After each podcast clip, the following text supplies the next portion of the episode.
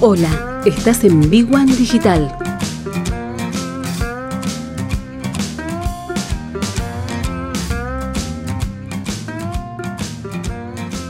Cuando estaba pensando la columna de hoy, Sí.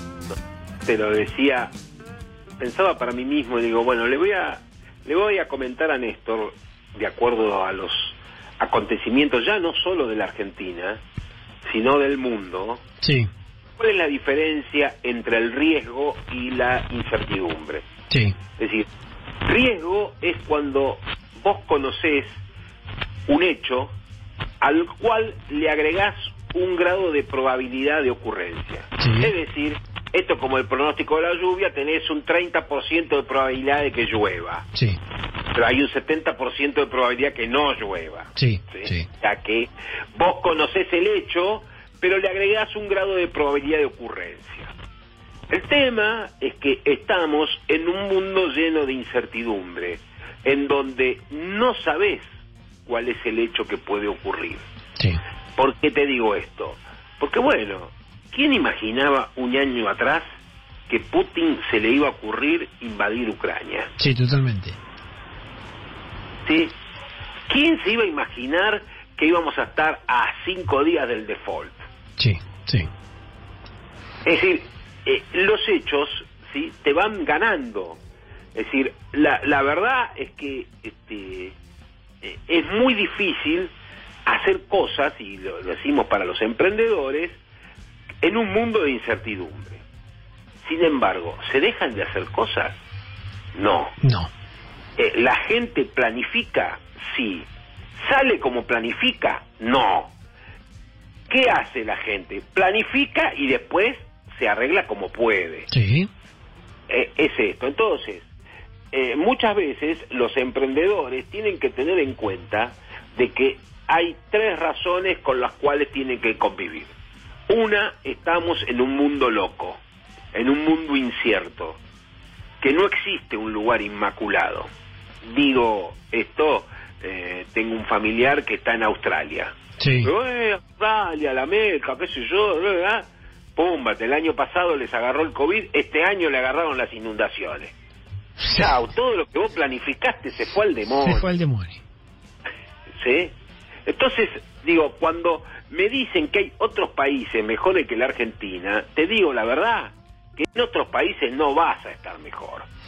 O sea, podés estar con algunas cuestiones mejor, pero en otras podés estar como estás en la Argentina. Sí, sí, es decir, sí. sí. a la buena de Dios. Sí. ¿sí? Sí. Que no sabes lo que te puede llegar a pasar. Eh, digo porque tengo una sobrina que está radicada en Río de Janeiro y no sabe si venir a la Argentina, si irse a Estados Unidos, si irse a Israel, si irse a Europa. O sea, pobres los que están en la edad, digamos, de decidir un futuro, la verdad no saben qué cuerno hacer. ¿sí? Sí, sí. Eh, eh, porque estamos en un mundo incierto. Eh, punto número dos. Bueno, eh, lo que te conviene es generarte ahorro líquido, ¿sí? Y acá vamos a la otra. Bueno, hay mucha gente que se ha entusiasmado y por eso entran en las estafas virtuales de rendimientos rápidos, ¿sí?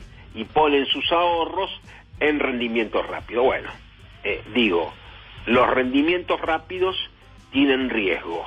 Sí. muchachos. Eh, y es lo que nosotros en economía, y ya hemos hablado de esto, Néstor, el efecto codicia. Cuanto más alto el rendimiento, más le desconfío.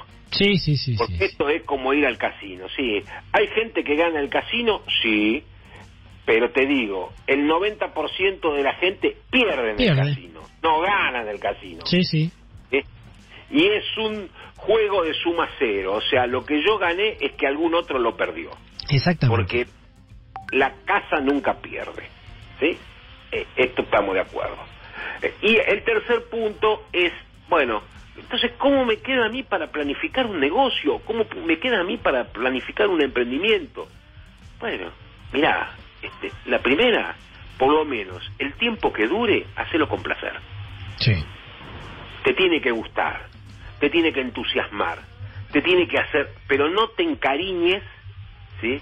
Como esto es como eh, bueno, lamentablemente usando una metáfora, como el cariño que le tenés a una mascota que, que es un perro. Sí. Sabes que tiene una vida limitada. Sí, sí, sí, sí, sí. Y que no te va a durar toda la vida. ¿Sí?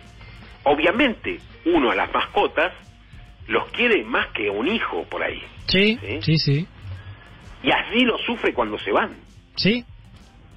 Entonces, digo, en los negocios pasa exactamente lo mismo. Hoy los negocios son de corto plazo. Bienaventurados y bienvenidos aquellos que duran más de 100 años. Yo digo ahora, IPF cumple 100 años. Digo, a pesar de todo lo que pasó y cumplí 100 años, la verdad, hay que sacarse el sombrero. Sí, sí, sí, sí, sí. sí. No, ¿Eh? pero aparte de lo que hablamos, Luis, eh, en varias ocasiones, ¿no? Que, por ejemplo, cuando hablábamos antes de la pandemia que los emprendedores tenían por delante muchas... A ver, podría tener muchos inconvenientes, pero ser planificado, ser organizado, asesorarse, eh, trabajar con, con, con cierto resguardo. Eh, vino la pandemia, decíamos, bueno, incertidumbre total el primer año, el segundo también, y ahora que estamos saliendo hay una guerra, y la guerra con, con el mundo globalizado también afecta lo que pasa en, en, A en todo, Ucrania, el mundo, a todo el mundo. No, no, no hay inmaculados en esto. Sí, el sí, precio sí. del gas te va a aumentar, eh, el precio de las materias primas te va a aumentar, el precio, todo te va a aumentar, Sí, sí. digamos. Aparte que el empresario pícaro siempre está para eso, ¿no es cierto? Te va a aumentar por las dudas, ¿sí? Este, así que no, no, no, no, no se crean muchachos que hay empresarios buenos, no, no, no, no, todo lo contrario. Vos tenés que ser lo más justo posible, ¿sí? Pero, eh, escuchame, tenés que seguir viviendo. Sí, Entonces, esto, esto hace que tu emprendimiento tiene que ser sustentable en el tiempo.